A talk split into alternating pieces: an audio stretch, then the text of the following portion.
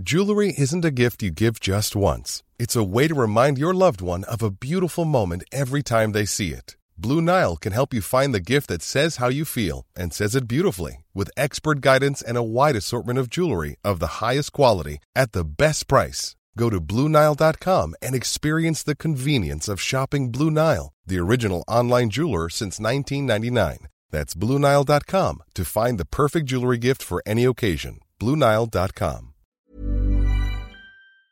Hola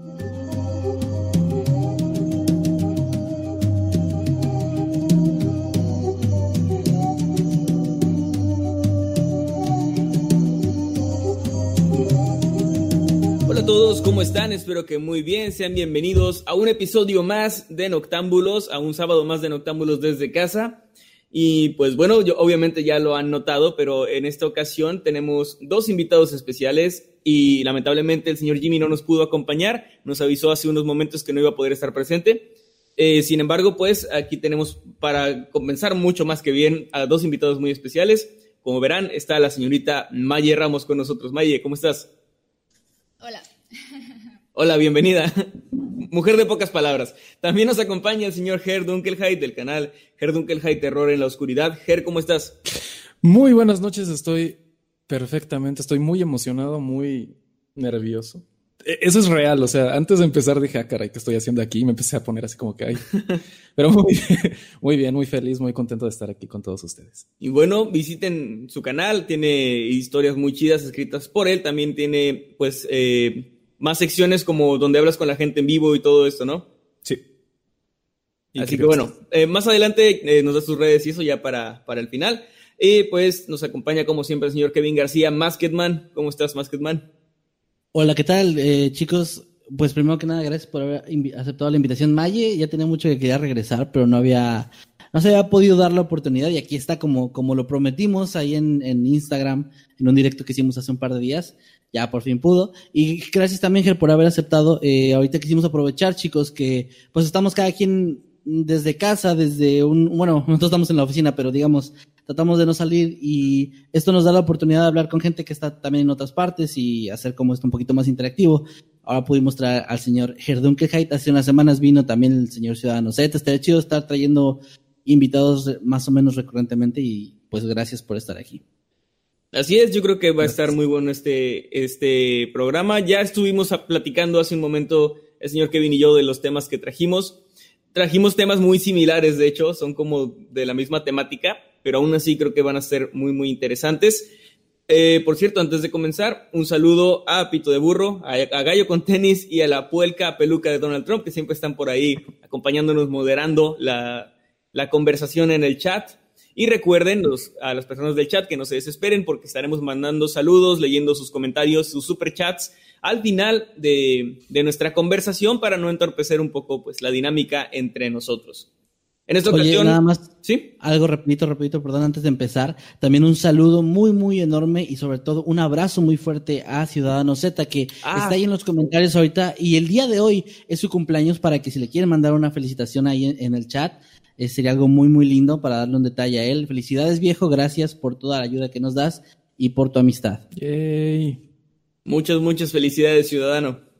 Y pues bueno, habíamos acordado, el señor Kevin y yo, eh, fuera del aire, que me tocaba a mí empezar con mi tema, porque pues nada más, realmente no hay una- un motivo. Así que pues, sin más preámbulo, como dice un buen amigo mío, que no recuerdo su nombre, voy a contarles esta historia. Eh, Hoy les voy a hablar sobre el caso de una chica japonesa llamada Megumi Yokota. No sé si alguno de ustedes conozca o ha escuchado sobre esta chica. Yo- No, no, no. No. Bueno, eh, esto ocurrió hace ya bastante tiempo. Estamos hablando de los años 70.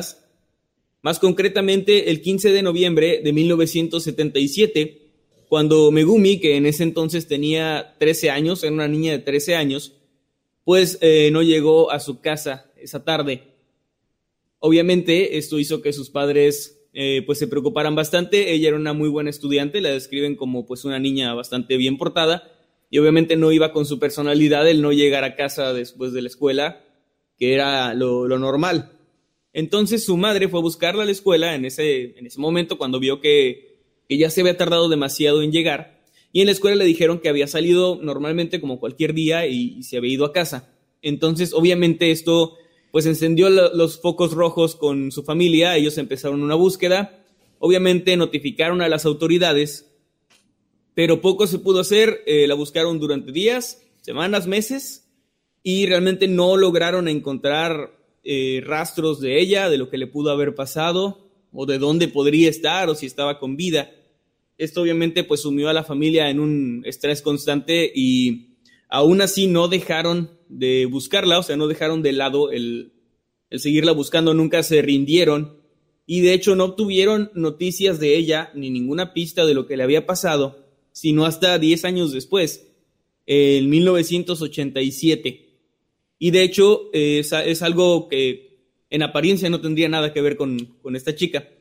Pero en ese año, en 1987, ocurrió un terrible, em, en un principio se creyó accidente, cuando el vuelo 858 de Korean Air se, se estrelló, eh, matando a 115 personas que iban en él. Sin embargo, no se había tratado realmente de un accidente, sino que había sido algo premeditado, era un ataque terrorista. Dos personas que posteriormente identificaron eh, como Kim Sum, perdón por la pronunciación, Kim Sum Il, de 70 años, y Kim Jong-ui, de 26, eh, hombre y mujer respectivamente, habían sido los responsables de dejar un artefacto explosivo en ese avión. Ellos habían subido al avión, dejaron la bomba, bajaron en una escala y pues poco después el avión explotó. A ellos dos los encarcelaron, los, bueno, perdón, los atraparon, digamos, los detuvieron, y ambos, en cuanto se vieron detenidos por las autoridades, eh, ingirieron pastillas de cianuro, píldoras de cianuro, para suicidarse. El hombre de 70 años sí, lo, sí logró su cometido y murió, sin embargo, la mujer de 26 no, ella sobrevivió, y es aquí donde, a partir de sus declaraciones, eh, pues se, dio con una pista que podía llevar a la, al paradero de esta niña, que, para este momento ya no era una niña, sino eh, una mujer de 23 años, para 1987. Kim Sumil, o sea, la chica esta del atentado, perdón, no, no, Kim Sumil era, era el hombre. Eh, Kim Jong-ui, la mujer de 26 años, dio una larga confesión a las autoridades y entre lo que ella declaró, eh, salió a la luz que ambos, tanto ella como el, hombre que la había acompañado, eran espías de Norcorea. O sea, ellos eran de Corea del Norte, eran espías, y pues este atentado era parte de toda esa tensión que se vivía, como ahora, entre todos estos países asiáticos, este, Japón, entre Corea del Norte y Corea del Sur. Y eh, ella declaró que esta chica, Megumi, había sido secuestrada y, también el paradero de otras 17 personas más o menos se, le dio como este mismo destino, que había sido secuestrada por espías norcoreanos que la habían llevado a Corea del Norte con el fin de que ella instruyera a, a norcoreanos a comportarse como japoneses, a enseñarles el idioma y básicamente a entrenarlos para que estos norcoreanos después se hicieran pasar por japoneses y vivieran en Japón como infiltrados del gobierno de Corea del Norte. Oh. Esto ya, ya escala a una, eh, pues a otro nivel, ¿no? Donde pasamos de un, de una desaparición o un secuestro a algo ya de cosas de espías internacionales. Y eh, no cuesta mucho creerlo cuando recordamos estas políticas extrañas, muy raras que tiene Corea del Norte. En aquel momento el, el gobernante de Corea del Norte era Kim Jong-il, que era el papá del el gordito que está ahorita, hasta donde sabemos que sigue en el poder. Saludos si me estás viendo, gordito. Eh, no creo.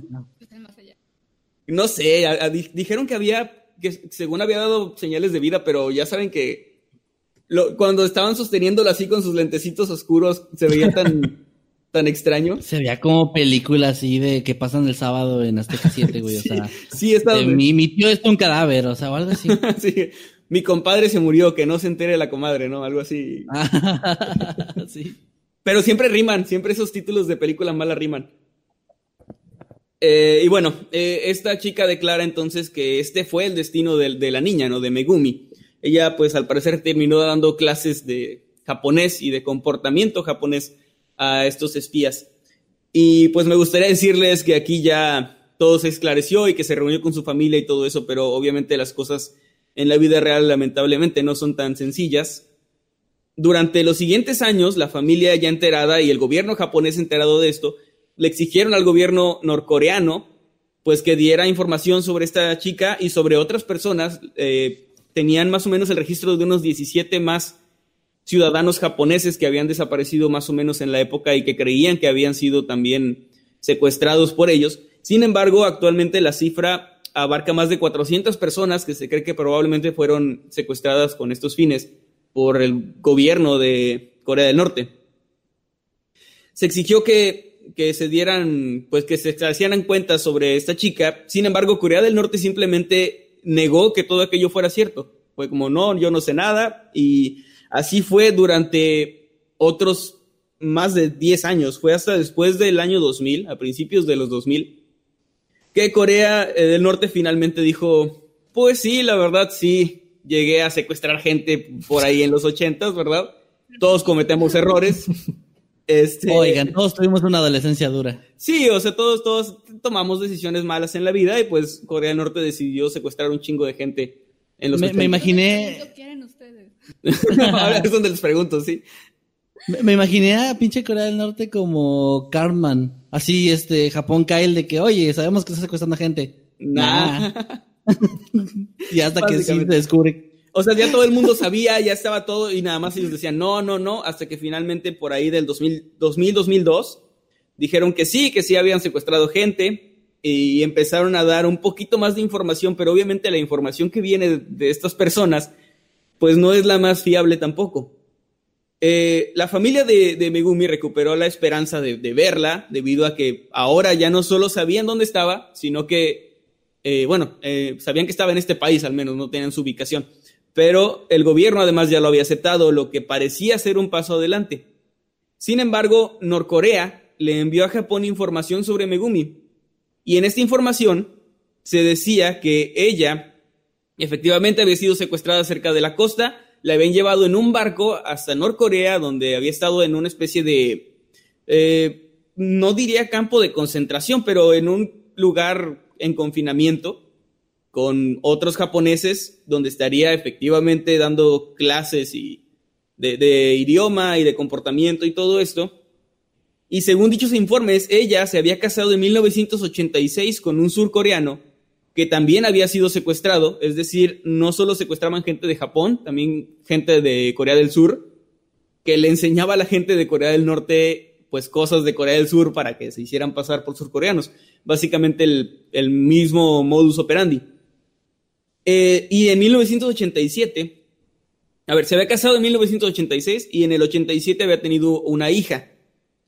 Lamentablemente, este informe también incluía la información de que Megumi se había suicidado en 1994 y que había sido enterrada en, una colina este, y, y, ya, o sea, que había muerto. Sin embargo, eh, obviamente no fue del todo, o sea, ni la familia ni el gobierno japonés creyeron del todo esto y, pidieron muchas más pruebas y más información. Así que el gobierno de Corea del Norte en el año 2004 envió los supuestos restos de Megumi a Japón. Eh, supuestamente la exhumaron y la, la, enviaron a Japón, pero al realizarse varias pruebas se concluyó que esos restos no le pertenecían a ella. O sea, era un cuerpo, pero no era el suyo. Y los, los norcoreanos decían que sí.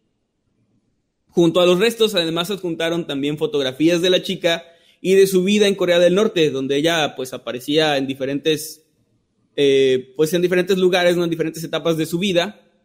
Y esto le ayudó a la familia a comprobar que ella efectivamente pues había estado en Corea del Norte, ¿no? Porque sí la reconocieron como había fotografías de cómo iba creciendo. Sí reconocieron que era su hija, pero obviamente no, pues se negaron a creer que realmente estuviera muerta, no, no, tenían como ninguna prueba de que realmente el gobierno de Corea del Norte no estuviera mintiendo. Eh, bueno, en 2006, el viudo de Megumi, el chico con el que se había casado, se reunió con su familia eh, de Corea del Sur, o sea, él con la familia de la que él, a la que él pertenecía, en Corea del Sur, y les dijo que Megumi se había suicidado en 1994 y que los restos que habían enviado a Japón sí eran de ella. Pero todo esto en un aire un poco extraño porque no sé, o sea, eh, era como algo medio aprendido, así como muy ensayado. Y Corea del Norte después le ofreció a la familia de Megumi reunirse con la hija que ella había tenido allá, pero en un país que no fuera Japón. Eh, en cualquier país se podían reunir con su nieta, pero que no fuera Japón. Lo cual también despertó, pues, desconfianza de, que les fueran a hacer algo o, o algo así. Sin embargo, en el 2014 accedieron a reunirse con ella en Mongolia, se reunieron con su nieta y con la hija de ella, porque recordemos que ella había nacido en el 87, ya era una mujer también de 26, 27 años, para cuando sus abuelos ah, pues se reunieron con ella. Y ella les dijo que Megumi se había suicidado en 1994 y que los restos que habían enviado a Japón sí eran de ella. Así que eh, era un poco aprendido. ¿Perdón? que haya a la, descendencia no les hicieron análisis? Eh, creo que no, al menos hasta lo que vi no. Pero, o sea, ¿les mintieron a todos? O, o sea, les, les eh, dijeron a su esposo y a su hija que eso había pasado y ellos se lo creyeron? ¿O como Yo me voy más porque les dijeron qué decir. Ya sea que esté muerta o no, pero que ellos les hayan dicho, mira, te vas a reunir con esta familia y les vas a decir que, que sí que, se murió y que lo que enviaron, lo que enviamos a Japón sí, eran sus restos. lo que me parece una, o sea, me parece muy extraño, ¿no? Que, que le asegures a alguien que el cuerpo que enviaron sí era de, de esta persona, porque realmente no, tú no tienes cómo comprobarlo, ¿no? Como, tú como individuo no puedes hablar como por un país, está, está muy extraño. Supongo que fue bajo amenaza. Probablemente, o, como dice Maye, no les hicieron pruebas, no sé, capaz si ni siquiera era su hija, no, no tengo idea, está muy raro y obviamente no hay mucha información porque Corea del Norte solo ah, lo, que se tiene es lo que ellos han querido que salga, ¿no? Claro. Pues sí, pero uno pensaría que, digamos, si se reunieron en otro país, ¿qué los obliga a, regresar a, Corea del Norte? Pues no sé, me imagino que los tendrían vigilados, ¿no? Porque dice que el chico, el que era su esposo, le dieron permiso de reunirse con su familia de, Corea del Sur, pero cuando dicen permiso, creo que se refiere a que también volvió a Corea del Norte, ¿no? Ajá. Sí, pero digamos, si huyen a otro país, digamos, en este caso Japón, este, ¿qué peligro correrían estando ahí? O sea, ¿todavía se, irían corriendo mucho peligro? ¿Irían por ellos hasta allá? O Pues si secuestraban niños así en la calle y les valía madre, yo creo que sí. O sea, yo creo que sí deben de tener gente como pues infiltrada, ¿no? En diferentes lugares. Sí, pues de hecho por eso aprendieron a comportarse como japoneses y, así, o sea, seguro ahí. Que como yo hubo un antecedente de secuestro, yo pensaría que el gobierno japonés este, tendría como un programa de, de ah, protección a testigos, algo similar. Sí, claro, o sea, sería como lo ideal, pero supongo que también es un poco difícil porque al momento de estar en un territorio, que creo que es también lo que se buscaba, en un territorio que, que está fuera de la jurisdicción de Japón, Japón tampoco puede hacer mucho porque está fuera de su jurisdicción. Eh, aún con todo esto, con todo pues lo de la, hija y el, el, viudo de su hija y todo esto, la familia sigue pensando que Megumi puede estar viva, y de hecho el gobierno japonés también cree que podría estar viva, y que es probable que ella más bien pues sepa bastante de muchas cosas y que el gobierno pues norcoreano no la quiera devolver. Claro. Eh, ella habría tenido toda una vida en Norcorea entrenando espías y, obviamente conociendo un montón de cosas. Así que si sigue viva, si no la mataron o, o si realmente ella se suicidó, si sigue viva, es una persona que sabe un montón de cosas que al gobierno de Corea del Norte no le conviene que, se sepan fuera de su país. Pero para ese tiempo en el que la descendencia se reunió con, con sus papás, digamos, ¿qué edad tendría ella si estuviera viva? Unos 51, 52 años más o menos.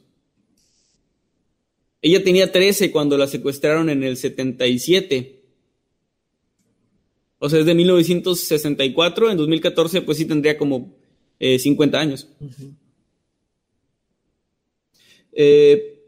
bueno, con todo esto les digo, la familia no se la cree, ellos siguen insistiendo en que, en que Megumi puede estar viva. Se han hecho diversos documentales, incluso algunos financiados por la familia.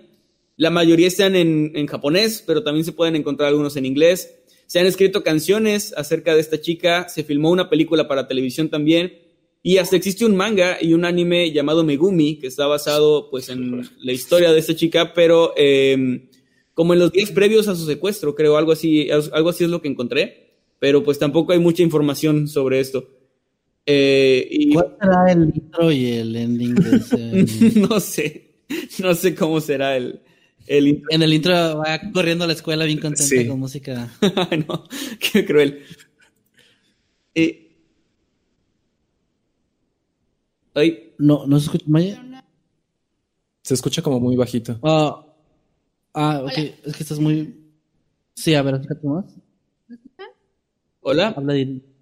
Hola. Un poquito. Yo, yo sí lo escucho. Ah, voy, a moverle un poquito al, al gain de ella. Un momentito. Ok. Un momentito. Bueno, eh, bueno, pues aprovecho para, para concluir con esto. Eh, realmente no se tienen más, más datos, no hay mucho más que se sepa sobre esta chica. Eh, lo, como les dije, lo que hay de información es lo que Corea del Norte ha querido ir soltando poco a poco. Lo que se sabe es que, al menos por las pruebas que se hicieron, los restos que mandaron a Japón no eran de ella no se le hicieron pruebas a la, a la hija para ver si efectivamente era su hija. Eh, y pues ahí, ahí queda la, la duda, la familia no se ha rendido, creo que aún viven sus dos padres y pues no han dejado la esperanza de lado después de más de 50 años. Así que pues ahí, está la, pues el caso de Megumi, de esta chica que pues la verdad eh, pues le jodieron la vida así de la nada un día y y para siempre, ¿no? Megumi Yokota. ¿Perdón? ¿Era hija única? No, tenía dos hermanitos. Eh, creo que eran, creo que eran menores que ella. Y ahorita, pues, obviamente, ya deben ser personas adultas. Este, pero no, no era hija única. Aún así, pues, este, me imagino que el, dolor de la familia, pues, es debe continuar incluso hasta estos días, ¿no? Y pero quiero saber si, me escucho mejor. Sí. Sí. Fuerte, ¿sí? Sí, sí. Ah, ya.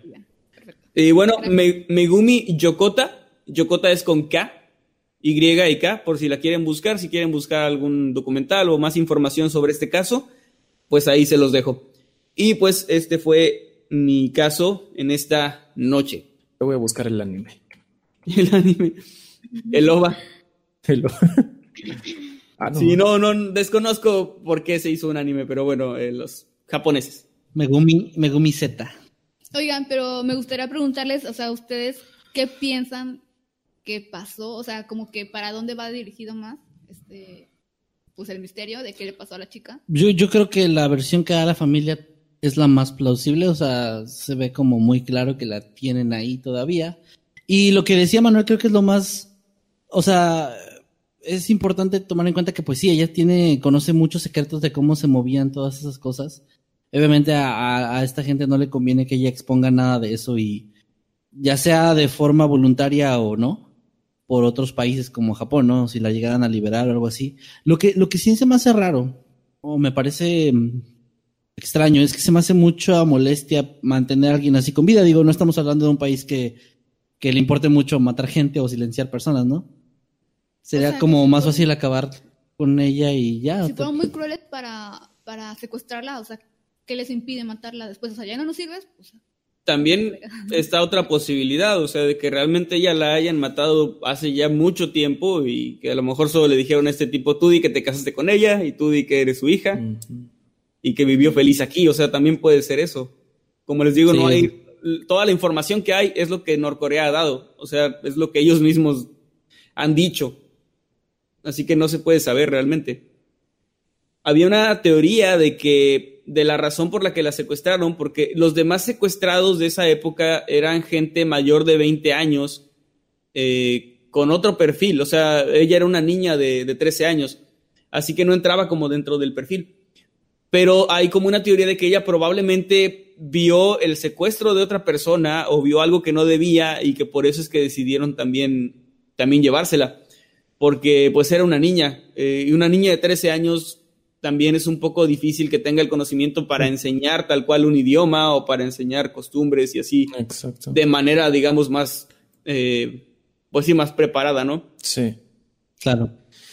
Pero eh, pues ahí está lleno de misterios este, esta historia. Estoy viendo el anime y... Sí, estás viendo el anime, what the fuck. Ya voy en el tercer capítulo.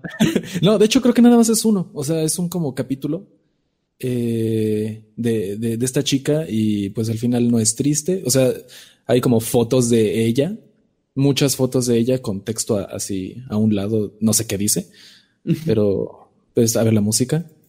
Sí, es triste, muy triste. Pero sí hay fotos de la chica, muchas fotos de ella.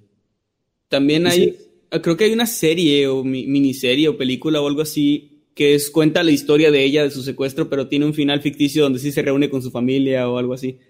Está bastante, ah. bastante sad. Eh, eso, eso es, es peor, ¿no? O sea. O sea, entiendo la intención de hacerlo más lindo, pero, pero no es la realidad, o sea, es más. Creo que son esas cosas que no está mal hacer cuando ya pasó mucho, mucho tiempo y que ya los involucrados no existen o algo así, pero sí, eh, no sé, es que es una cultura distinta a la nuestra. Totalmente, sí. Y bueno, o sea, acá para empezar, nuestra versión de anime sería. Las familiares, Perdón. ¿no? te escucho. Que como quiera están los familiares, o sea, sus hermanos, me imagino que sí. descendencia y todo eso. Sí, exacto. Qué mala onda. Y bueno, pues ahí quedó mi, mi tema. Eh, me pareció muy interesante. Le agradezco a Kickstar, que fue la que me sugirió este tema. Yo no lo conocía. Ella me habló sobre esta chica y me pareció muy, muy interesante. Así que gracias por la sugerencia a Kickstar. Vamos ahora con el tema del señor Kevin Masketman. Muy bien, pues como les decíamos al inicio, o si no llegaron al inicio de la transmisión, traemos temas bastante similares, es como un especial de secuestros. Porque, o sea, coincidentalmente, obviamente, no, nunca nos ponemos de acuerdo para estas cosas. Yo, eh, si les preguntara a ustedes, así a cada uno de ustedes, ¿cuál creen ¿Qué cantidad de personas creen que estuvieran involucradas en el secuestro en grupo más grande en la historia de Estados Unidos? ¿Qué cantidad de gente ustedes creen que sería posible secuestrar de un solo movimiento? Posible. Bueno, se puede. ¿Cómo secuestran a 200 personas? ¿En una iglesia? bueno, pero tomando en cuenta que secuestrar sería, sin tomar en cuenta aviones, sería trasladar a esas 200 personas a otro lugar es retenerlos, ¿no? Contra su voluntad. Mm, eh, bueno, pero yo me refiero más a eso. Eh, eso iba a preguntar, Kevin, porque puedes secuestrar un avión, que sí sería como 200 personas, pero te refieres a tal cual llevarlos a un lugar y tenerlos ahí amarrados, o no sé, lo que es un secuestro en más en forma a lo que conocemos normalmente, ¿no? Claro, claro, sí, a, eso, a eso iba. Yo diría que 10 personas. O sea, para así como que si ya eres muy hardcore y tienes un equipo de secuestradores así premium, este, tienes el paquete premium de secuestros, pues unas 10 De Deep Web. Sí. Ok, 10. ¿Tú te quedas con 200? No, con, con 30 yo creo. Ok, Ger. Pues yo me estoy imaginando así como que en un pueblito, perdón por el... perdón por el este ejemplo, pero ya empezamos. o sea, en un lugar... Un, lugar... Un Matamoros cualquiera.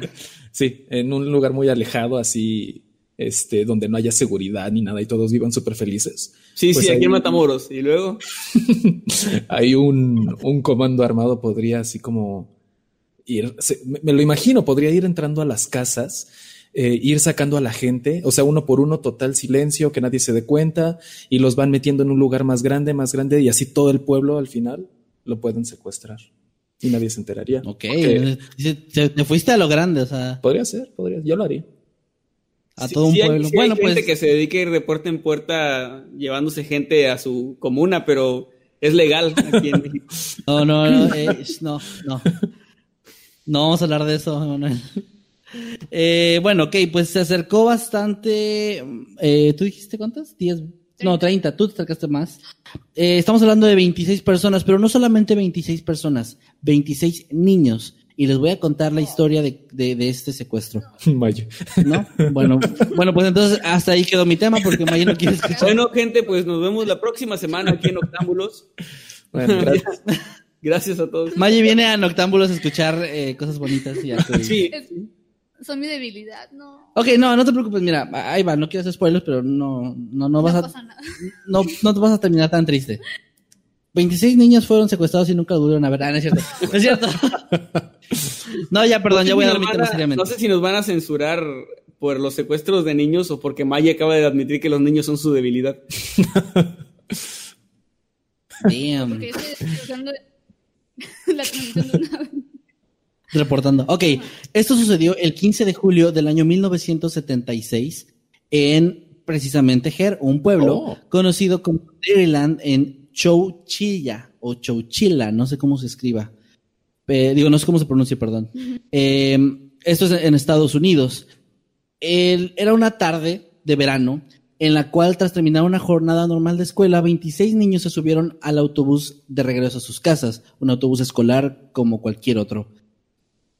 Ese, el día de los acontecimientos, Edward Ray, que era el conductor del autobús, revisó varias veces que todos los pequeños estuvieran dentro como parte del protocolo. Pasó lista y vio que sus 26 eh, pequeños estaban ahí, todo estaba perfecto, y poco después comenzó el viaje para ir a dejar uno por uno a sus casas. Todo iba de forma común hasta que llegaron a la carretera de la avenida 21, donde a lo lejos una camioneta que estaba estacionada estaba bloqueando el camino rural, era un camino de tierra. El conductor Rey detuvo el autobús para ver si la camioneta, que aparentemente se veía como una camioneta averiada, pues tenía eh, las puertas abiertas y el, cofre también, necesitaba algo de ayuda. Mientras él se detenía, un hombre se acercaba corriendo hasta las puertas del autobús. El conductor rápidamente se dio cuenta de que esto no era una avería ni un accidente ni nada similar, pues el tipo portaba varias armas y una media de nylon encima de la cabeza. Empezaron a que las traía puestas, perdón. No, unas medias de nylon en la cabeza. Este, bien sexy el, Con mucha clase. El secuestrador. Bueno, el conductor Rey no, no lo pensó dos veces ya que tenía 26 pequeños a su cargo y no iba a cometer ninguna tontería. Y cuando vio que lo empezaron a, apuntar con esas armas, él simplemente siguió las órdenes que eran abrir la puerta. Ah, en el momento en el que ellos entraron, bueno, eh, para este punto, perdón, este, me salté un poquito ahí. Para este punto, los niños estaban ya un poco preocupados porque el conductor les decía que hicieran todo lo que estos hombres que estaban a punto de entrar al autobús les dijeran. Y ellos pensaban que todo era una especie de juego, una broma, no entendían qué pasaba. Algunos estaban riendo incluso entre bromas y otros no, algunos otros de hecho sí, sí captaron lo que estaba ocurriendo y, se asustaron, empezaron a, a llorar de inmediato. Y bueno, antes de que cualquiera pudiera reaccionar de, ninguna otra forma, otros dos tipos enmascarados aparecieron y se subieron en el autobús. Uno de estos extraños quitó a Rey del volante y lo tomó y continuó conduciendo por esta avenida, la avenida número 21, mientras el otro se quedó mirando de frente a los chicos de una forma amenazante. El tercero, que fue el primero que se acercó, se bajó y condujo la camioneta blanca que había obstaculizado el camino. Después de unos minutos en carretera, el conductor detuvo el autobús en una zona bastante desértica y la camioneta blanca retrocedió hasta la puerta de entrada del autobús. Los hombres entonces ordenaron a la mitad de los pequeños que pasaran al otro lado, es decir, que se pusieran todos de un solo lado del autobús. Todas las ventanas en la parte trasera de la camioneta estaban cubiertas. Es decir, en esta camioneta blanca eh, estaba, o sea, estaba toda, no, no recuerdo cómo se le dice, pero cuando los, los vídeos están eh, entintados, polarizados. Exacto. Y. Ay, me perdí, lo siento.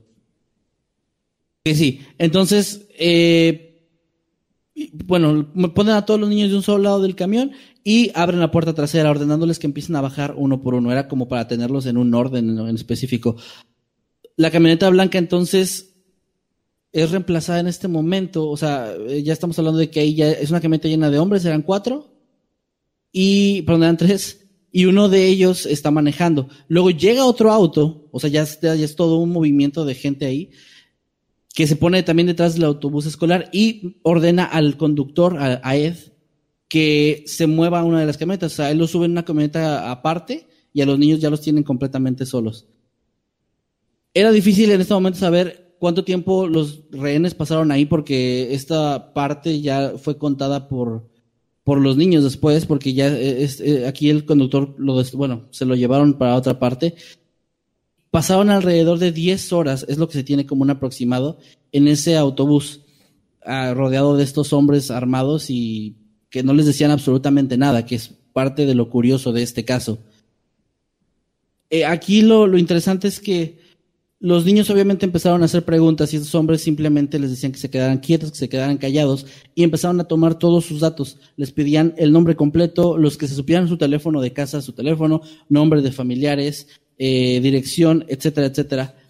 Pero no les decían absolutamente nada más. No los niños no sabían por qué los tenían, no los maltrataron en ningún momento, no los agredieron, pero sí los tenían como completamente controlados y metidos en este autobús mientras al, conductor ya se lo habían llevado horas atrás. ¿Qué edad dijiste más o menos que tenían? Este, el rango de edad de niños era, era una primaria, estaban entre los 5 y 11 años más o menos. Oh. Eran 26. Pues ya estaban grandes. Y bueno, eh, obviamente ya para este punto, al pasar de las horas, ya los padres estaban, habían llamado a la escuela, habían llamado a las autoridades y lo primero que creyeron en las primeras horas es que tal vez el autobús se había averiado en camino a dejar a uno de estos niños, pues como les comentaba antes, era una zona rural, un, pueblito, y los hogares estaban bastante alejados entre sí. Entonces empezaron a buscar por todas las carreteras, buscando como los caminos, y siguieron la ruta que normalmente tomaba el conductor. Sin embargo, no encontraron ninguna pista del autobús que no estaba estacionado en ningún lado de la carretera, no lo habían llevado a reparar con ninguno de los mecánicos locales y tampoco estaba en el garage donde, el garaje, donde normalmente al final del día lo colocaban. señor entonces, ¿cómo se dice? Parqueadero. bueno. Entonces ya para, para ese punto, obviamente los padres empezaron a, entraron en un frenesí, empezaron a llamar a la escuela exigiendo respuestas pensando que de hecho el conductor era el que había secuestrado a los pequeños, era fue el primer sospechoso, y, y, no daban con él. Empezó una búsqueda masiva en todo, todos los alrededores de este pueblo sin ningún éxito, pues como les dije, no había ninguna pista de qué había pasado, no, por más que buscaron algún indicio de un accidente o algo similar, no había absolutamente nada. Antes de la llegada de la noche, varios aviones incluso ya habían sido llamados y sobrevolaron la zona en búsqueda de alguna pista, y a su vez cientos de padres estaban todavía peinando las zonas a pie. De pronto, la primera pista surgió para los padres. Alguien había dado con el paradero del autobús. Además, estas labores de búsqueda tuvieron que detenerse debido a una tormenta que estaba azotando en ese momento la zona. La lluvia y los vientos estaban borrando prácticamente por completo las posibilidades de encontrar alguna evidencia, alguna pista, alguna, algún rastro de los, de los llantas en la, en, la tierra, etcétera. A la mañana siguiente, el día 16 de julio, la noticia ya estaba en todos los periódicos y todos los canales de noticias en todo el, toda la nación. Mientras tanto, en algún punto desconocido y no muy lejos de este pueblo, ya los chicos, los niños, junto al conductor que ya los habían reunido, estaban comenzando a tener ya problemas para respirar, pues eh, ya se habían para este punto dado cuenta que en el lugar donde los dejaron, en el vehículo que los dejaron, lo estaban empezando a llenar de tierra. Estaban rodeándolos de tierra y estaban empezando a sepultarlos. O sea, ahí ya no, no, les digo, esto es muy curioso y es un caso sumamente extraño porque la forma en la que procedieron no tenía ningún sentido. No se llevaron niños lejos, al conductor se lo llevaron unas horas, no le dijeron nada, lo tuvieron encerrado, le volvieron a meter a todos en el autobús y lo eh, y lo llenaron de tierra simplemente. Lo empezaron a, sepultar en, la tierra. o sea, ¿los niños estaban en el autobús cuando los sepultaron? Sí, eh, a los niños, según, según esto, a los niños no los sacaron del autobús, solamente el conductor. Los llevaron a un punto muy desértico, los tuvieron por horas ahí y de pronto, en una zanja, empezaron a, a llenarlos de tierra. O sea, me imagino que esto lo intenté leer en diferentes fuentes y no encuentro con cómo lo hicieron, o sea, no encuentro si tenían alguna maquinaria o algo similar, pero sí empezaron a, llenarlos de tierra, digamos, a sepultarlos, como decía. Y ya para este punto, obviamente, eh, asustados por lo que estaba pasando, los niños incluso estaban empezando a, tener problemas para respirar y también el conductor no sabían qué hacer y no tenían forma de salir. Ah, ok, dentro de, donde estaban, de la zanja que habían estas personas creado con mucha antelación, se veía como un trabajo que llevaba semanas siendo realizado. había algunos colchones y somieres repartidos al azar y suministros de agua y comida limitados que habían dejado ahí en la misma zanja donde estaban ellos y se los habían dado antes de empezar a, a encerrarlos en la tierra las pequeñas salidas de aire que quedaban se iban disminuyendo, o sea, a cada segundo se iban disminuyendo más y más, estaba completamente oscuro y la sensación de claustrofobia y de asfixia ya comprimía a todos los niños que estaban para ese punto llorando, desesperados, sin saber qué, qué hacer.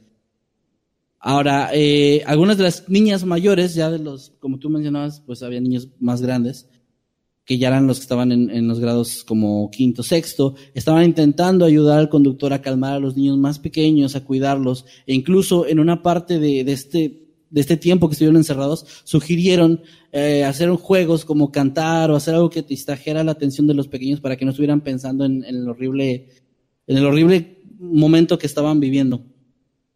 Después de aproximadamente 12 horas y sin tener idea de cuándo o si, si siquiera serían liberados en algún momento, el conductor y algunos de los chicos comenzaron a buscar una forma de, escapar, o comenzaron a buscar una forma de escarbar hasta ver si podían salir en algún lado.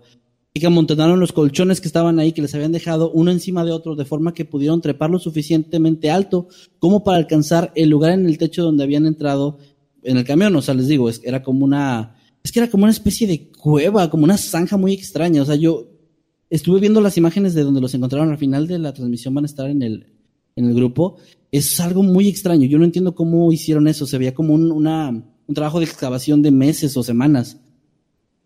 Y bueno, el punto es que ellos lo, se, amontonaron los colchones para llegar al, al techo de esta especie de cueva y, y empezaron a escarbar. Se dieron cuenta de que había una especie de lámina ahí que podían mover. Al principio parecía muy pesada, pero entre todos pudieron empezar a moverla y encajaron una viga de madera para hacer como una especie de palanca y, levantarla, o sea, buscar como una forma de hacer una abertura y que algún niño pudiera salir. Y sí, lo lograron. Finalmente eh, el conductor logró hacer un, hueco lo suficientemente grande como para que uno de los niños saliera y empezaba, empezar a escarbar hasta llegar a donde pudiera. Y así fue como finalmente se despejó una abertura que era lo suficientemente grande como para que ya los demás niños también pudieran empezar a salir uno por uno. Algunos tuvieron más dificultades que otros, obviamente por la claustrofobia, por el miedo, por, por todo lo que estaban, se sentían débiles, ya llevaban horas sin agua, sin comer, etcétera. Y bueno, ah, cuando ya llegó uno a la superficie, el conductor le dijo que primero se fijara que no hubiera ninguno de estos hombres que habían visto antes a sus alrededores. Y si era así, que se mantuvieran completamente en silencio, porque él sabía que si salían los niños y llamaban la atención y esas personas se daban cuenta, obviamente algo malo iba a pasar. Pero no, no había absolutamente nadie afuera, estaba completamente desierto, el lugar estaba abandonado. Y ahí fue cuando ya empezaron a salir todos, que se dieron cuenta que estaban en una cantera de piedra en Livermore, una propiedad de un hombre llamado Fred Woods. Obviamente yo no lo supieron en el momento, pero ya después se supo toda esta información. Dos de los trabajadores de esta cantera, quienes no sabían del crimen o del hecho de que había 27 personas enterradas gritando a poca distancia de donde ellos habían estado trabajando durante el día, levantaron la vista y divisaron al grupo de niños desaliñados que acudían lentamente hacia ellos. No seas grosero, Estaban desaliñados por lo que vivieron. Perdón. No por ser niños de pueblo. Es que a Ger le da y bueno, a los niños que no se bañan y así. y bueno, a, a, lo que voy, para dar una pequeña recapitulación, porque sí es algo un poco complejo. Había una cantera cerca donde los dejaron y esas personas lograron hacer un trabajo de excavación cerca, utilizando, me imagino, eh, lo que ya estaba excavado por este, pues, digamos, por este grupo de trabajadores, o sea, de gente bien, ¿no? De que estaban solo haciendo su trabajo. Utilizaron todo eso para hacer otra especie de cueva cerca y, encerrar ahí a los niños y dejarlos a su suerte. El punto es que los trabajadores, pues obviamente al ver a los niños acudieron en su ayuda y así fue como finalmente se puso fin a este extraño secuestro que pasó a la historia por ser el, el, el secuestro en grupo más grande de la historia de Estados Unidos. Wow. Y bueno, mientras ya cuando llegaron los servicios de emergencia, la policía, incluso el FBI estuvo involucrado en todo esto, le preguntaron al conductor y a los chicos todo lo que vieron, todo lo que sabían y si podían identificar a alguien de los perpetradores, pero pues al parecer ellos no habían podido ver el rostro a nadie. La pista del dueño de la cantera que mencioné antes resultó ser bastante clave en todo esto, pues el hijo de este hombre, que también se llamaba Fred Woods, había huido e ideado el plan junto a los hermanos Rick y Jim Sconfield Los tres jóvenes tenían entre 20 y 30 años, vivían con sus padres en casas muy lujosas y un día decidieron que lo mejor que podían hacer con sus vidas para darle algo de emoción, como ellos lo hicieron ver, era perpetrar este secuestro y pedir dinero para el rescate, cosa que de hecho nunca llegaron a hacer porque el momento que les dejaron a los niños ahí, mm, no, nunca se supo realmente cuál fue la razón por la que no decidieron seguir con la parte de pedir el secuestro, perdón, pedir el rescate, perdón. Pero ellos solo los dejaron ahí, o sea, no, de ahí se fueron. Y además, obviamente, llamaron a un grupo de amigos que les ayudaran en, esto, ¿verdad? O sea, no, no, entiendo realmente cómo puedes contar a tanta gente para que estén de acuerdo todos para secuestrar niños. ¿Cuánto tiempo pasó desde que los sepultaron hasta que los encontraron? 12 horas. 12. Ah, ok. Y bueno, eh, ya con esta información de quién era el dueño del lugar, el hijo y todo esto, 14 días después de ese secuestro, los tres, los tres tipos que estaban ya fugitivos fueron detenidos finalmente y fueron condenados a cadena perpetua sin posibilidad de libertad condicional. Pena que se cambió en el año de 1981 a, a, cadena perpetua, pero con posibilidad de libertad condicional. Se cambió ahí unos años después. En cuanto a los pequeños, muchos de ellos desarrollaron un horrible temor a los extraños e incluso eh, algunos en lugares relativamente seguros como áreas públicas con mucha gente se sentían ansiosos y tuvieron que ir a terapia durante muchos años para poder tratar esto. Varios de los niños admitieron que habían tomado medidas extremas ante situaciones tan simples como un golpe en la puerta de entrada de sus casas. O sea, ellos ya estaban paranoicos de cualquier ruido extraño, de cualquier cosa que, ellos se pudieran sentir en peligro. Estaban completamente marcados por este suceso. Eh, ahora, en la actualidad, pues estos ya niños tienen entre 40 y 50 años. Muchos de ellos siguen teniendo claustrofobia, sufriendo de claustrofobia y dicen que ese secuestro que vivieron, esa historia que, vivieron tan horrible, incluso ha llegado a afectar a sus familiares que también desarrollaron estos mismos síntomas, estos mismos miedos y también a sus hijos, a los que ya han tenido familia. Y pues nada, esa es la historia. Eh, bueno, y si no salir eh, bajo... no, eh, solo se cambió en 1981 a que ya podían llegar a salir bajo, libertad. Ya no, han salido. Ah. No han salido, no han salido, este, solo se cambió como el, bueno, sí se puede, pero no ha pasado. Podrías, pero no. Sí. Okay. Oye. Asegurándose. qué bueno que no han, que no han salido, ¿no? Pero, ah, pues no sé, fíjate que mientras ibas, mientras ibas contando la historia, primero me dio la impresión de que podía ser algo súper bien planeado y así, por la cantidad de, de personas involucradas y eso. Pero luego, conforme ibas contándolo, era como, como que pedo, estaban improvisando, fue lo que me pasó por la mente. Primero pensé que era algo planeado y luego algo improvisado.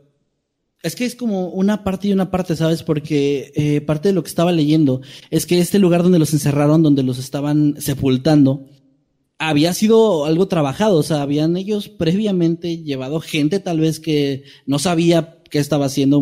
O sea, probablemente no sabían qué estaban haciendo, solo siguiendo órdenes, tal vez porque estaban hablando con el hijo del dueño de la propiedad o yo qué sé. Es gente, ya saben, de esa gente de dinero que tal vez le puede hacer, puedes trabajar a cualquiera sin decirle qué, rayos están haciendo. Y, y sí fue algo que se planeó, o sea, sí fue algo que estaban perfectamente planeando, sabían la ruta que iban a tomar, sabían dónde agarrar a los niños, sabían todo, pero ya en el momento en el que los dejan ahí, les dan colchones, víveres, un poco de alimento, un poco de agua, y los dejan a su suerte, no hacen nada más, no piden el rescate y solo escapan. Supongo se acobardaron o, o no sé, Yo creo que... pero aún así. Yo creo pues que al, momento de planearlo, o sea, como que en papel tenían su plan chido, pero al momento de ejecutarlo, para empezar, eran niños pendejos así de, papi, ¿no? Así que no era como que, como que tuvieran ahí experiencia en las calles ni nada, o sea, eran tipos, dices que vivían con lujos en, ahí con sus papás. Eh, pues yo creo que simplemente no tenían ninguna experiencia en eso y, y solo fue como una especie de travesura muy pendeja que se les ocurrió hacer. O igual les iban a pedir el rescate, pero, o sea, preguntaba que cuánto tiempo habían estado ahí encerrados porque quizá los encontraron muy rápido y a lo mejor sí iban a pedir rescate, pero no sé, al día siguiente o yo qué sé, porque les habían dejado, dices, agua y cosas así, ¿no? Es para que sobrevivieran por lo menos, no sé, dos, tres días. Tiempo que ocuparían para estar pidiendo los rescates. A lo mejor era como, bueno, hoy hacemos esto, ya mañana vemos. sí, es vamos a como lino por un poco de sidra. mañana se, nota que, O sea, yo por lo que leo, noto que sí, obviamente es, un plan hecho por alguien que no tiene idea de cómo hacer las cosas, ¿no? no para nada eran expertos en esto. Pues, como les decía, ya para esas 12 horas los niños ya estaban empezando a, sentirse sofocados. Tal vez hubieran muerto si no hubieran logrado salir de ahí de, una forma bastante milagrosa. Pero estos tipos claramente no tenían ni, ni siquiera planeado bien porque me pone a pensar, si ya los tenían sepultados y piden el rescate, ¿el plan era realmente liberarlos o solo darles las coordenadas de dónde están ya los cuerpos de sus hijos? ¿Cuál era el plan? O sea, no entiendo bien, pues, qué estaba pasando por la mente de esta gente, pero pues, eh, no entiendo, para, en primer lugar, por qué toman como algo divertido el secuestrar a 26 niños y, llevarlos a, un lugar donde los van a dejar a su suerte sepultados. También tenían como eso de... O sea, dices que el conductor se detuvo a ayudar a alguien que supuestamente tenía problemas entonces su plan dependía también de que el conductor quisiera ayudarlos, ¿no? Porque pudo haberse pasado de largo ya. Es que realmente no se pudo haber pasado de largo porque esa, esa carretera que, mencionaba, eh, por lo que menciona ahí el, texto, eh, no era muy grande, era como bastante estrecha, y ellos estaban atravesados en medio, entonces ah, tal vez se hubiera podido, pero hubiera sido complicado. Ahora, imagino que el plan, bueno, me imagino yo, que el plan era que si ellos no, como les decía, primero se bajó uno y se acercó con las armas, y luego los otros dos, y luego llegó otro, otro auto con más gente. Me imagino que el plan era que si no se detenían, pues iban a, igual cerrarle el paso en algún momento, ¿no? Ah, probablemente. Pero bueno, no dejaba de ser un mal plan en todos los sentidos. Sí, es horrible. Y bueno, menos mal que ninguno de estos niños, bueno, desarrollaron cosas horribles, miedos horribles, pero todos salieron sanos y salvos de esto. El conductor también, no lo agredieron. Eh, les digo, no eran, eh, es raro decir esto, pero no eran tampoco tan agresivos, no les hicieron daño de ninguna forma física, ¿no? Sí, pues o sea, que dice Emma, que como no son de barrio, quizá, no tenían esa malicia en sus actos. Bueno, así es. Tanta, tan como para golpear. Es que más bien es, es como, o sea, son son, o eran más bien, tipos idiotas eh, queriendo dinero fácil, que ya tenían dinero fácil, ¿no? Porque eran ricos, pero bueno, no sé, en su mente querían ganarse ellos mismos el dinero fácil.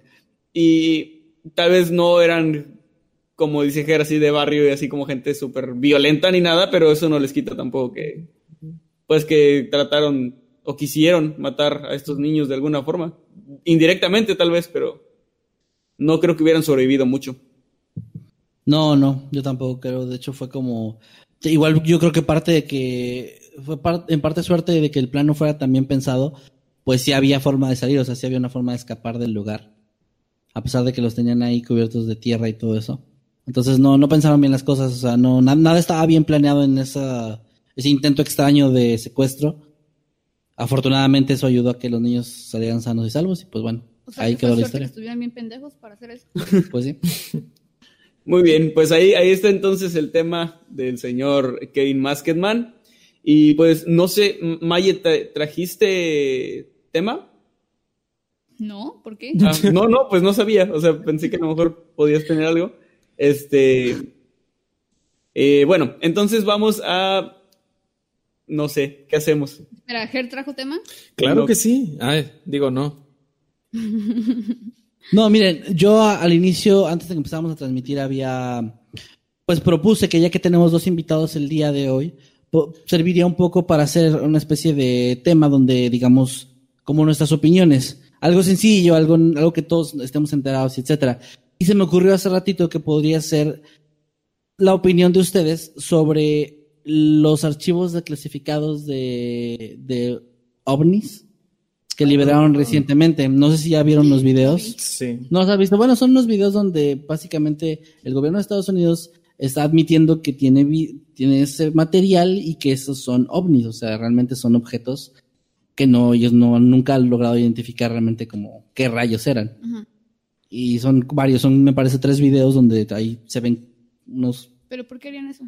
Bueno, es que a eso iba, precisamente. La gente que ya los haya visto se dará cuenta que pues sí se ven bastante fidedignos, no se ven para nada troqueados ni mucho menos. Eh, tampoco son súper impresionantes, pero sí, sí, definitivamente hay algo. Hay algo, sí, las personas que lo grabaron, los pilotos que lo grabaron, vieron algo extraño en el cielo y mucha gente está especulando, teorizando que es raro que hayan decidido desclasificar archivos de este tipo justo ahorita en medio de la pandemia más grande que ha azotado a la humanidad en los últimos años, ¿no?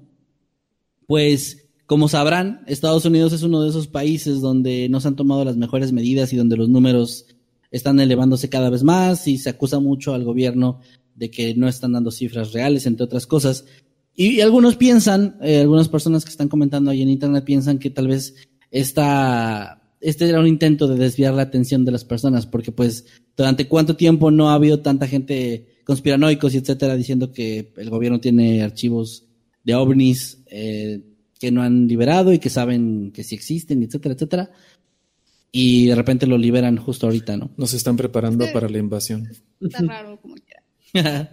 bueno, aquí hay que aclarar algo y es que también mucha gente lo, lo tuiteaba hace unos días, que mucha gente eh, de inmediato piensa en ovnis y lo relaciona con extraterrestres, pero realmente un ovni es cualquier objeto volador que no, se, que no esté identificado, o sea, que no sepan lo que es. En teoría, ya vi los videos también que sí, o sea, se ve que hay objetos ahí, pero simplemente son objetos que el gobierno no pudo identificar, o sea, que no saben qué son, pero no necesariamente tendrían que ser de origen extraterrestre, al menos en teoría. Te podría ser un, eh, un artefacto volador de otro origen, de origen terrestre tal vez, pero que ellos no tenían el conocimiento de, dónde era. Sí, tengo entendido que para que los, los, los clasifiquen como ovnis, como UFOs, primero revisan si es, no, bueno, si según lo que tienen, no es algo que ellos puedan identificar como parte de su equipo, de su armamento, etcétera, de algún, alguna especie de mm, avión o algo que ellos hayan llegado a construir en algún momento. Y también tengo entendido que primero van con países aliados y les preguntan, oye, ¿esto es tuyo? Esto, es tuyo. Y pues ellos, no. No. Corea del Norte. Y ya. No, no, no. Eh, eh, con Kim Jong-un ahí, no, no, Les juro que no. Kim Jong-un saluda. Oh, sí, hola. No, era acá de. Ay, hola muchachos, ¿cómo están? Hola, muchachos.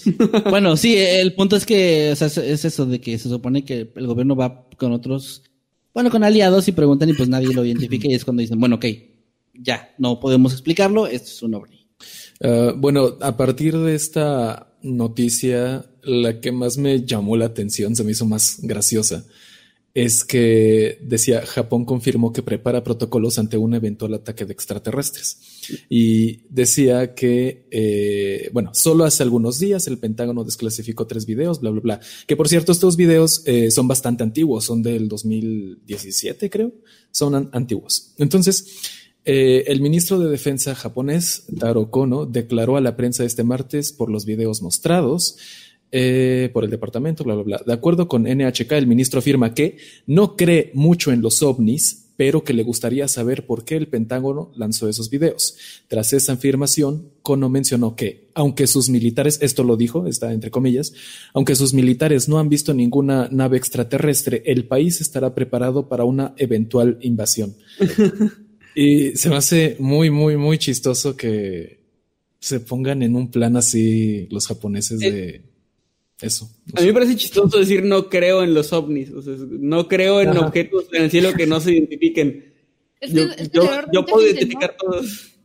El error de mucha gente es confundir eh, los objetos que pues, existen con el origen extraterrestre, ¿no? Yo sí he escuchado gente hacer una fiesta de disfraces de, ay, mira, viene disfrazado de ovni y está disfrazado de alien, ¿no? yo, yo volteo imaginándome que va a haber alguien de platillo volador al menos, pero no. Este, sí me ha tocado escuchar ese tipo de confusiones de gente que, le llama ovni al alien, ni siquiera a la nave, o sea, al, alien. Y no sé, pues al parecer el, ministro, ¿qué es? ¿Chino? ¿Japonés? Eh, sí, es japonés. Japonés, ¿verdad? El ministro japonés pues tiene esa misma confusión al parecer. Pero fíjense que hay muchos países que sí tienen protocolos así, pero básicamente los países son Batman en el sentido de que tienen un plan para todo porque el perder su poder es inimaginable para ellos. Estados Unidos me parece que hace tiempo había salido que tienen protocolos para eh, zombies, para aliens, este, para kaijus me imagino que también, este, por si viene Godzilla un día. Y tienen protocolos, de hecho hay una, hay una ley en, al norte de Estados Unidos, no recuerdo exactamente el estado, de que está prohibido, de que si tú te encuentras con pie grande, está prohibido matarlo. Porque no se sabe si existe, pero si llega a existir y alguien se lo encuentra y lo mata, podría estar acabando con una especie única y en peligro, así que por ley no puedes matar a pie grande. O sea, es ilegal matar a pie grande. Ajá, si llegase a existir y si llegases a matarlo, eh, estarías cometiendo un, delito. Pero, ¿Habrá algo así como es ilegal secuestrar al lado de los dientes o algo así? Pues probablemente, es que los países son así, son como de prevenir todo. O sea, si existe una mínima posibilidad de que algo malo así pase, ya tienen un plan al respecto. ¿Habrá algún país así en Asia o así, pero súper remoto de que prohíba algo de mexicanos, así como si un mexicano, si un mexicano trae sombrero y nachos, no puede brincar o algo así. No puede brincar en martes. Ajá, no circula. Si hay leyes así, de que no puedes lanzarte en paracaídas en jueves, este, si, no sé, si te apellidas González o algo así. Oh. Perdón, ¿te lanzas en paracaídas? bueno, a ver, pero mi pregunta con todo esto era, ¿qué opinan del, timing perfecto que tuvieron de liberar estos archivos justo en medio de la pandemia. yo no soy tan conspiranoico, pero se, se, ve muy obvio. Sí. No, es que esto, este desconocimiento de la gente en general creo que es lo que trataban de usar, ¿no? O sea, desclasifica objetos que hay que no sabemos qué son, di que son, o sea, como desclasificamos ovnis, y la gente lo va a tomar como el Pentágono está diciéndonos que hay extraterrestres, ¿no? Y creo que eso, es, eso era la intención desde el inicio. Aprovecharse de la ignorancia de la gente. Sí, es que si la, o sea, si ellos supieran que, ah, pero la gente va a entender que son solo objetos voladores que no supimos qué pedo, este, sí, no lo liberarían, o sea, o, lo liberarían en otro momento. Pero ahorita creo que sí es como el, esto de tapar un poco las malas decisiones de los gobiernos ante la pandemia. Pues es que de hecho hasta eso, lo, por eso lo dijo este ministro, que decía no creo, bla, bla, bla, pero que le gustaría saber por qué el Pentágono lanzó esos videos. O sea, ¿para qué? ¿Por qué ahorita? Eh, casi siempre cuando un gobierno toma una acción hay como dos razones, ¿no? La que le da al pueblo y, la de verdad. Este, entonces, aquí pues nos falta saber la, razón real. Como por qué justo ahorita, como por qué... ¿Por qué hacerlo para empezar? Sí, o sea, ¿qué, qué tiene interesante? Como dice Manuel, pues solo son ovnis, o sea, no es no sé, o sea, sí es algo extraño, es una acción rara. Y pues al final de cuentas puso a la gente a hablar, aquí estamos hablando de eso. Sí. Logra cometido de cierto modo, pero pues, quién sabe, a lo mejor. Es que también, o sea, chingado, pinche 2020, o sea, que, que siguen, que, yo no quiero que llegue junio, ya me da miedo. Hasta ahorita en mayo llevamos eh, dos días y creo que no ha pasado nada, ¿o sí? Creo, no quiero echar la sal, pues, pero... Ah, bueno, aquí en México ya va a ser el pico de infectados. Bueno, sí, pero me refiero a que es consecuencia de otra cosa, no es como que pasó algo nuevo en este, en este mes hasta ahora. Es como el checkpoint. Esto es como aquí vamos a salvar porque quizá en junio es cuando ya empieza el apocalipsis. Ahí. Ah. esa, esa, ¿La gente te escucha o no? ¿O solo nosotros? Sí, sí, sí. Ah. es que me quedé así como, señor. Bueno, esta, ah, no escucharon la voz de Eddie. ¿No la escuchan? Esa sexy voz que tal vez escucharon es la de Eddie. Por cierto, sí, sí, este, dijimos al principio que Jimmy nos mencionó que no había venido, pero ya he visto, ya he visto gente en los comentarios que siguen preguntando que, que no había venido, perdón, que no iba a venir, pero no nos especificó por qué. Esperemos que todo esté bien, esperemos que la próxima semana pueda estar de vuelta. Y pues nada, este, por lo que sabemos todo está bien, chicos, no se preocupen por él. Así Seguro solo está ahí siendo guapo nada más. Jimmy está aquí. y yo me la quito y soy Kevin y así. Bueno, eh, yo creo que ya es momento ahora sí de leer sus comentarios, sus superchats. Superchats. Vamos a ver qué, qué nos han dicho durante esta transmisión, eh, pues donde no estuvo Jimmy. A ver, voy. Eh, tengo aquí un super chat de casi, no, perdón, Javisis A, que nos manda punto 99, no sé qué sean, pero punto 99, y nos manda una, un emoji con lentes de sol muy cool. Gracias, muchas gracias por la aportación. Gracias, muchas gracias. También está Hugo H. G. Eclipse. Espero haberlo leído bien, amigo. Eh, y nos manda 200 pesos. Wow. Nos dice, uff, llego tarde, pero por fin alcanzo a verlos. Eh, por fin alcanzo a verlos en vivo. Saludos chicos y Jimmy. Y pues bueno, ya lo contestamos. Pero muchas, muchas, gracias. Gracias por, gracias por la aportación. ¿Quieres dar uno, Maye? No, digo que somos sus mascotas hoy. sí, o sea, es muy triste porque no es el directo donde estuvo Maya y Ger, es el directo donde no vino Jimmy. Uy, eso duele. no, la gente también los quiere mucho ustedes, muchachos. Así nos sentimos nosotros, pero en cada noctámbulos, no se preocupen. Sí, ahora ya saben lo que se siente.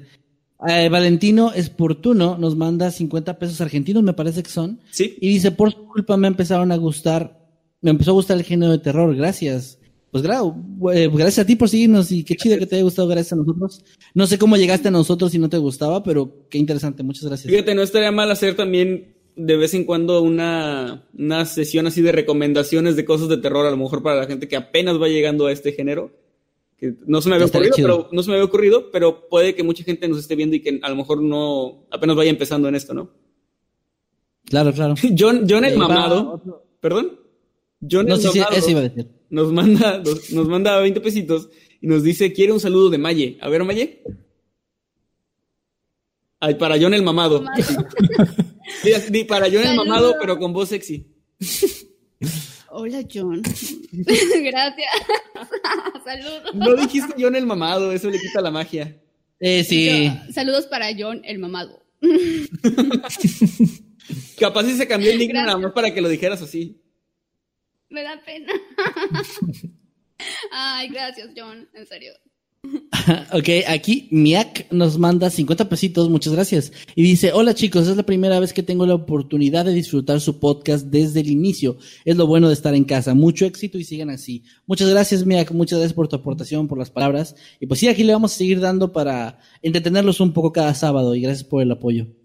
Muchas gracias también a Sam Walker por su aportación. No nos dice nada, pero igualmente muchas gracias. Nos pone una carita así como de, no sé qué es, como de, de, hmm, algo así. Y luego nos mandó, nos mandó otro, otro superchat igual, Sam Walker también, pero ah. con una carita como sudando de nervios. Como si una, una gotita. y otra más de Sam Walker, ahora sí diciéndonos algo. Nos dice, lo mejor son los gustos de, los gestos de Maye, perdón. Leí mal, es que está muy lejos para mí. Lo mejor son los gestos de Maye. Me, eh, me imagino que se refiere a cuando estabas hablando del secuestro de los niños, que sí estaba Maye con carita de incomodidad. Ya, se me había olvidado, gracias. Lo siento.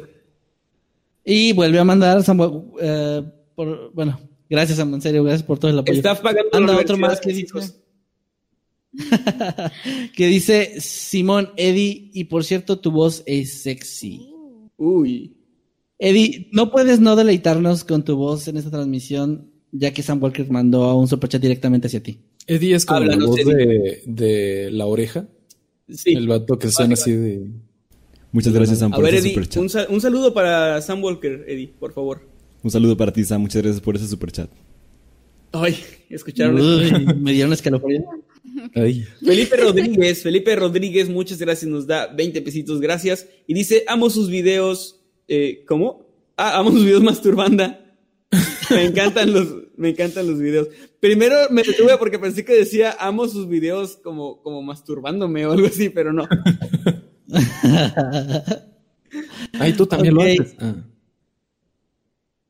Si no, yo no durante la transmisión. por eso, bueno. Eh, También aquí, yo lo escuché de Nezahualcóyotl nos manda 20 pesitos y dice Chihuahua en Taco Bell. No sé qué significa, pero estoy de acuerdo. Sí, yo también. René Rosales nos da 14. Ya habíamos dicho que es de Guatemala, ¿verdad? ¿O no? Ya habíamos dicho de dónde era, pero no recuerdo. Bueno, René, gracias porque René siempre, siempre está por aquí. Son quetzales. Son quetzales. Quetzales, muy bien, muchas gracias. Eh, y dice qué gusto verte de nuevo en un directo, Maye. Viene a supervisar mi, empresa. a, ver, a ver cómo hemos tratado a Mayectámbulos. Tenemos uno más de Sam Walker y nos dice sexy voz, pues refiriéndose obviamente a la de, a la de Eddie. Aquí también bien tengo otra de John Inoru Pacheco, que nos manda 20 pesitos y no dice nada, pero ahí manda su superchat. Muchas gracias por el apoyo. Muchas gracias. Creo que ya son todos. No sé si se me pasó alguno. Ahora sí. No, no, no. Ya son todos. Ahora sí podemos leer comentarios, eh, los, demás de comentarios. De hecho, sí faltó uno. ¿Sí faltó uno? ¿Has faltado uno? Ah, pues, vas, ejército. Y no, no, no crean que lo agarré porque me mencionaran para nada. Pero es de Cristian Tapia Méndez. que dice, son los mejores, arroba ger, investigas cabrón, saludos. Mm, no sé bien a qué se refiere. Creo que a que encontraste en chinga el anime de la chica Megumi. Ah, investigas También, cabrón. y también encontraste muy rápido, eh, ahorita leíste algo, ¿no? Un artículo del ministro Sí. japonés, así Sí. que creo que se refiere a eso. Eh, uso sarcasmo de que no dedos También. también, sí. Yo diciéndole cosas bonitas. y bueno, a ver, vamos a ver qué nos dice aquí la gente. Dice Gabriel Chanillo Fitzmaurice. Este Noctámbulos es puro secuestros. Jimmy disfrazado del coronavirus. Salúdenme, porfa. Saludos, Gabriel. hay, hay que tener a Jimmy disfrazado de coronavirus y, y yo, yo de la vacuna. ¿Quién le va a dar a quién? No, pues nos peleamos en una alberca de lodo. Es lo que la gente quiere ver, ¿no? sí, yo creo que sí. Es que el virus le tiene que dar a alguien y luego tú tieques que picarlo. Guiño, guiño. Oh, es que es interesante. Y como es tu idea, pues tú le entras. Ay, bueno, está bien. Saludos, No, a lo mejor yo quiero ser la, bo- yo quiero ser la botarga de Dr. Simi que solo está bailando saludos a Danny Phantom que dice salúdenme, salúdenme, mañana es mi cumpleaños. Un saludo y muchas felicidades, Saludos. Danny Phantom. Me encantaba tu Yo- serie. yo A, a Black Panda y a Iván Carlos y a Tessy y a Sony Side. Saludos. Ay, yo quiero mandarle un saludo a todos los que eh, ahí estaban diciendo ger, ger, ger. Perdonen que no les este, saludaran ni dijera nada, pero es que pues aquí los saludos son al final, así que muchas gracias por, por, por haber estado aquí, por este, por a quererme. Yo también los amo mucho. Y a este Ernie, que también estaba por ahí diciéndome alzado y no sé qué, yo también te quiero, Ernie. Pero tienes una Mira, por ejemplo, aquí tengo a Tessy Alcántar que te pide a Tiger y a ti, Maye, que si le pueden mandar un saludo. Oh, Tessy Alcántar. las Maya. Pero Ah, bueno. saludos otra vez. saludos. Ah, Tessy, a Tessy. Tessy, Sí. te mando un gran saludo. Ay. I'm Emily Art dice, ¿pa' cuándo el fan creepy? Eh, No sé si lo podemos prometer, pero ya no pasa de, de la próxima semana. ¿Por qué, ¿Por qué creen que no vino Jimmy? Está ahí en la mazmorra editando. Nos lo tenemos ahí, este, dando vueltas a una palanca que le da energía a un robot que edita nuestros videos. Ajá. Que le da energía a un, o sea, una, una chingadera que va girando un panecito donde nuestro editor real puede agarrar un pan.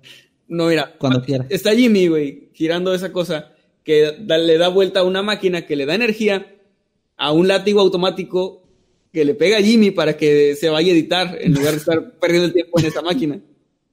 Ok, me gusta más eso. Bueno, no, saludos Jimmy, ojalá que todo esté bien, porque est- estamos bromeando mucho y eh, pues no sé, ojalá. No, todo, todo está bien, estoy seguro. Eh, ¿Qué más tenemos por aquí?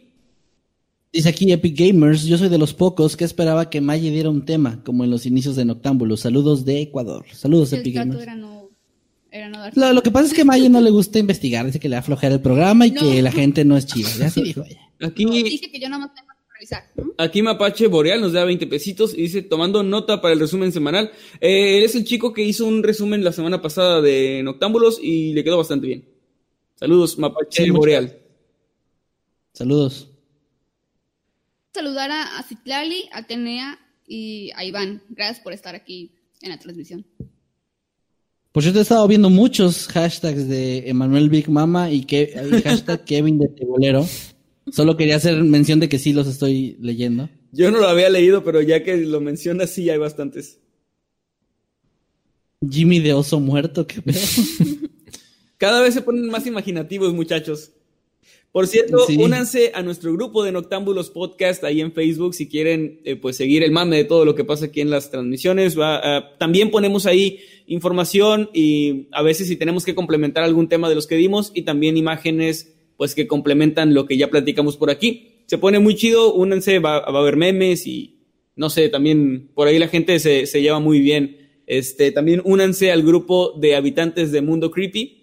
Es nuestro, solo tenemos dos grupos oficiales porque también hay otros ahí grupos piratas donde comparten cadenas y así de oración, que eso no, no lo permitimos en nuestro, en nuestro grupo, así que no nos vengan a reclamar de por qué aceptamos eso, no es nuestro grupo.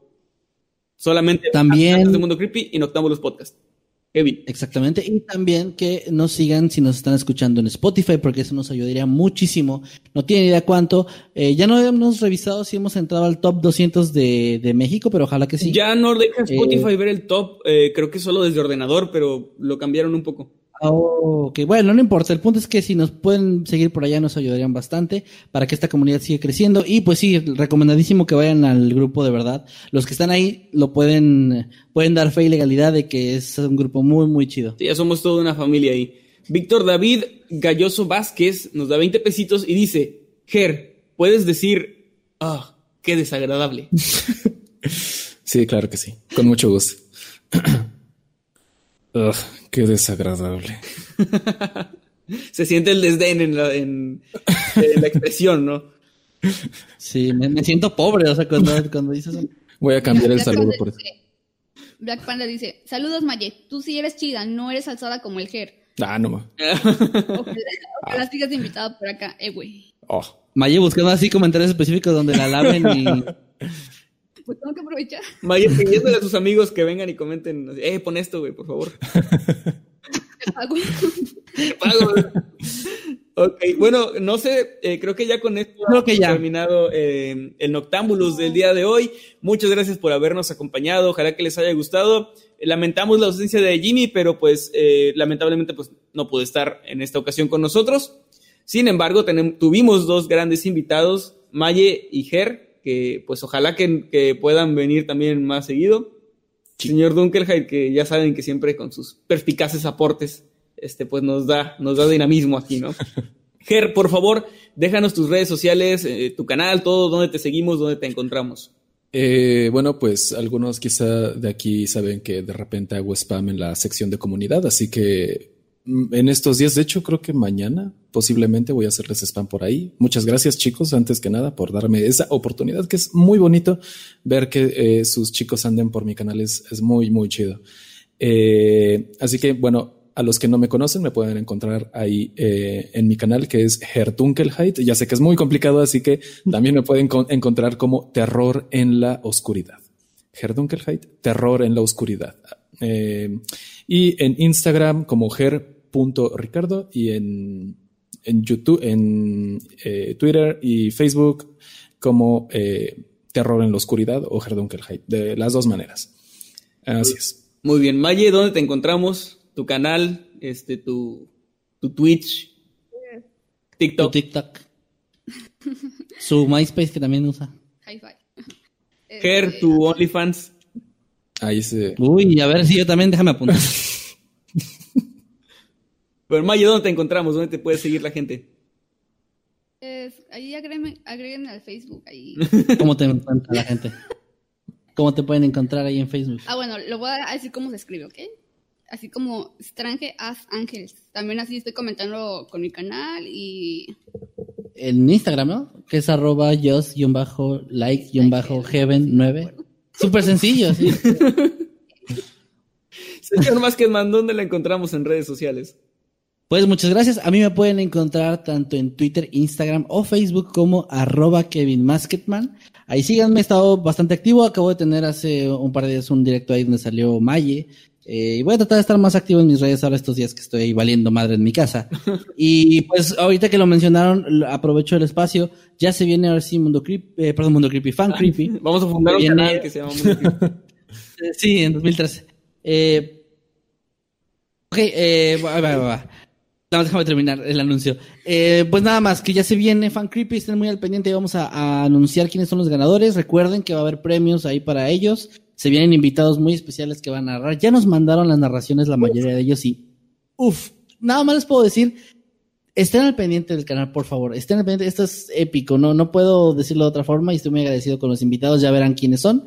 Y nada, pues gracias por estar aquí otra, otro fin de semana más. Hay una última cosa que me va a mencionar por ahí nada más. Eh, es un super chat de John el Mamado diciendo, quiero que Maya diga otra vez John el Mamado. Bueno, como fueron dos veces que lo mencioné, son...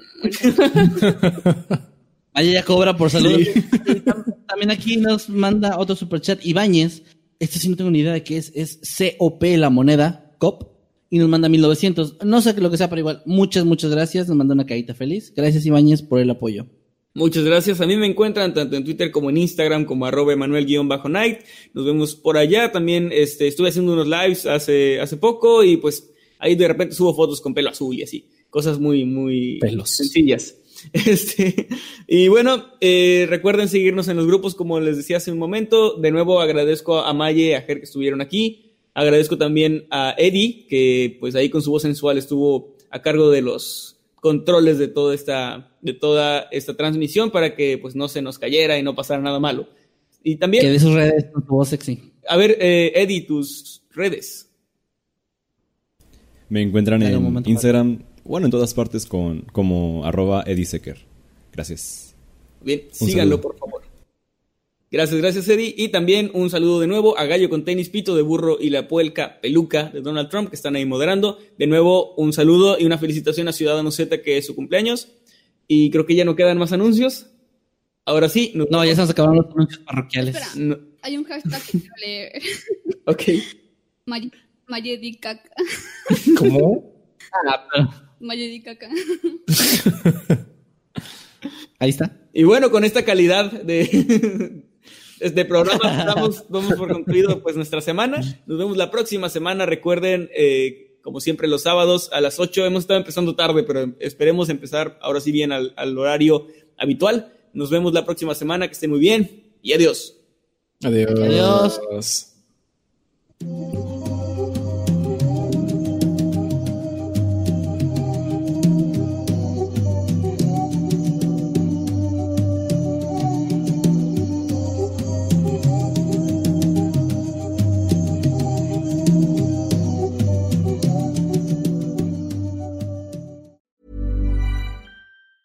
Planning for your next trip?